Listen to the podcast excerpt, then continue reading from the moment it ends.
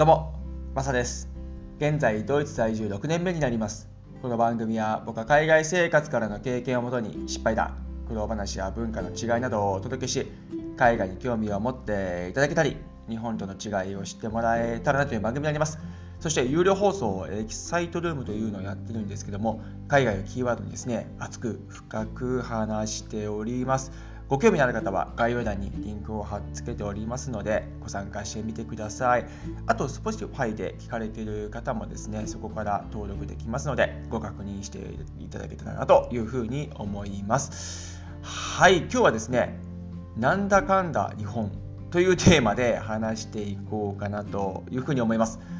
僕は今までですね、オーストラリア、ニュージーランド、ドイツとですね、長期滞在をしてきているわけなんですけども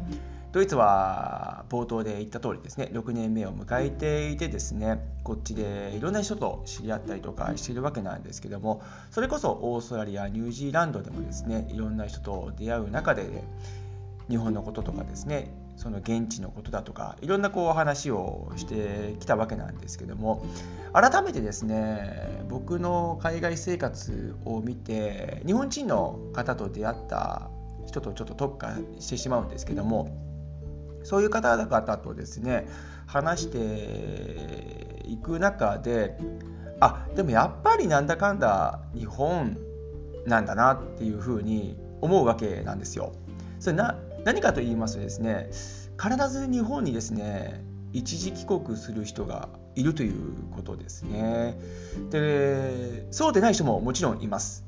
中にはもう何十年帰ってませんよとか本当にもう日本の生活が合わなくてそして日本が嫌いになって海外に出てその国が自分にぴったり合ったと。そしてもう日本のことはいいんだっていう方もね当然中にはいらっしゃるんでみんながみんなそうではないんですけどもそうじゃない人というのはですね必ずね日本に一時帰国をねしてるんですよ。というのも一時帰国をするということは日々の生活ですね何かしら日本のことを思ってるわけなんですよね。当然海外に出るとですね言葉も違いますしそして生活する上でですね日本と比べて全然勝手が違うわけじゃないですか。その中であ日本はこうだよなとかこういうふうにやれるのになとかってそういう思いをですね日々していると思うんですね。そこからですね現地の文化を受け入れて長く住んでいくわけなんですけどもどこかでですね日本へ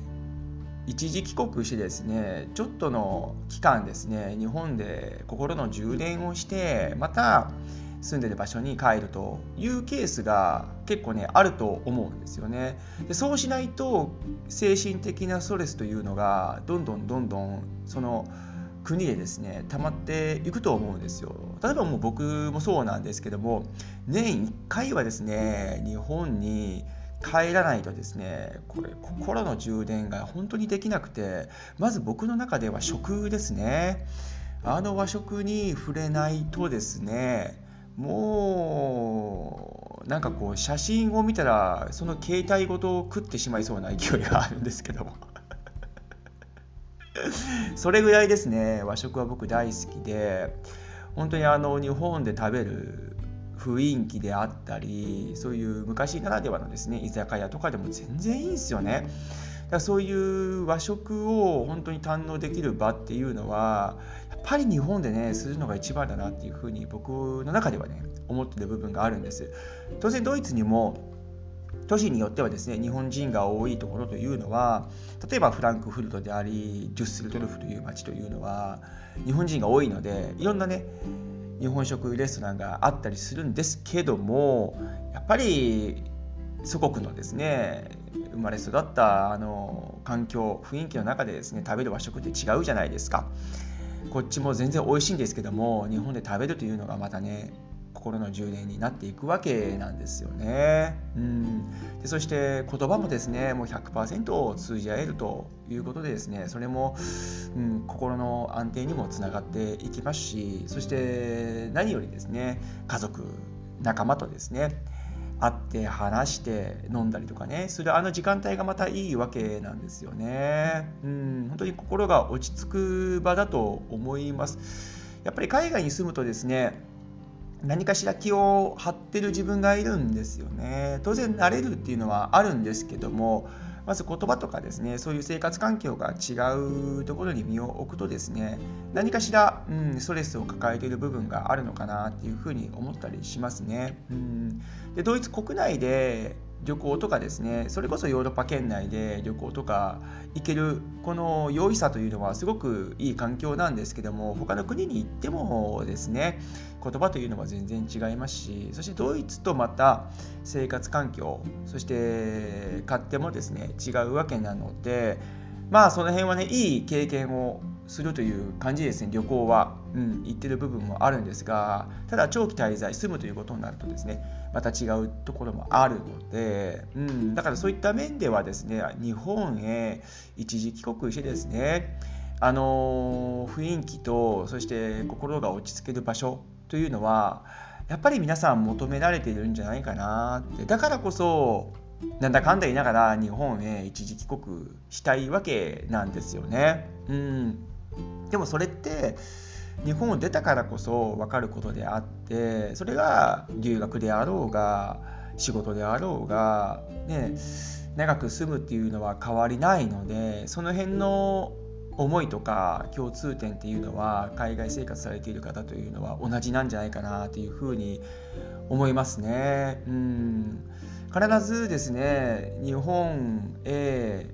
意識をすごく持っている人というのはですねそろそろ帰りたいなとかもうぼちぼち帰ってもいいかなとかっていう言葉がねどこかで出てくるんですよね、うん、それもまた面白いことであってそれに関して話していくとですね最高の酒のつまみになったりとかねするわけなんですよ。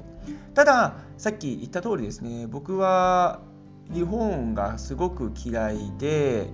そしてもう日本へ一切帰らないという人の意見もですね非常に勉強になるんですよね。それはそれでですね一緒に話してて楽しいですしでそういう見方でですねあ日本をそういうふうに思ってるんだとかですねまた違った観点から物事をですね言われるのでそこはすごく僕の中ではねめちゃめちゃ勉強になるんですよね。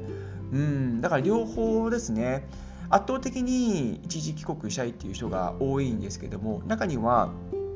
もう日本は帰らなくていいっていう人もいるので両者ともですねこれ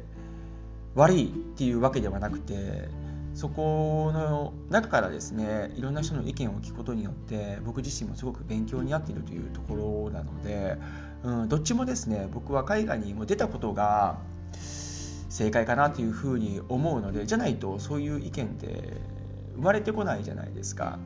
で日本日本がね本当に嫌でもう帰りたくないっていう人は海外に出て自分の居場所を見つけたわけですからそれはそれでも大正解だと思うんですよね。うん、で日本はこうだからああだからっていうのもその現地でですねいろんな経験をされているからこそ言えることであってでそれは日本が変わっていけばいいわけだし取り入れるものは取り入れて、ね、いった方がいいかなというふうに思うわけでだからそういう人たちの意見っていうのも非常に大事かなっていうふうに僕は思いますね。うん、ただ僕はもう断然前者の方なのでもう日本へ一時帰国しないと精神的にちょっと病んでしまうんですよね。これがもう日本が本当に大好きで日本人としても誇りが僕の中ではねあるのでだからこそ日本がねもっともっと良くなってほしいしね将来的に。だからこういうポッドキャストだとかですね YouTube ですねブログとかもやったりとかしているわけなんですけどもとにかく海外に出てですねいろんなことをですね感じて知ってほしいなっていう思いはあります。だからこそですねこうなんだかんだ言いながら日本なんだなっていうのはなんか最近ちょっと感じたところもあってですね、うん、本当いろんな人と話す中でそういう風に感じさせてもらってるのでそういうのもですね知ってもらいたいなと思って今日のねテーマを決めたわけなんですけどもどうですかね？皆さんそのずっとね日本に帰らなくてもいいっていう人もいますし当然一時帰国者いだよとかってね言う人もいると思うのでいや僕はこうなんだよだからこうだよとかっていうのがもしあればですね僕の Twitter とかインスタとかにですね DM いただけたらなというふうに思いますね。はい。今日はですねなんだかんだ日本というテーマで話させてもらったんですけども要するに大半の人は日本が好きになるそして帰るということをですね。将来的にですね。はい。何かの参考になれば幸いです。はい。今日もはどうもありがとうございました。それでは素敵な一日をお過ごしください。ではまた次回の放送で。チャオ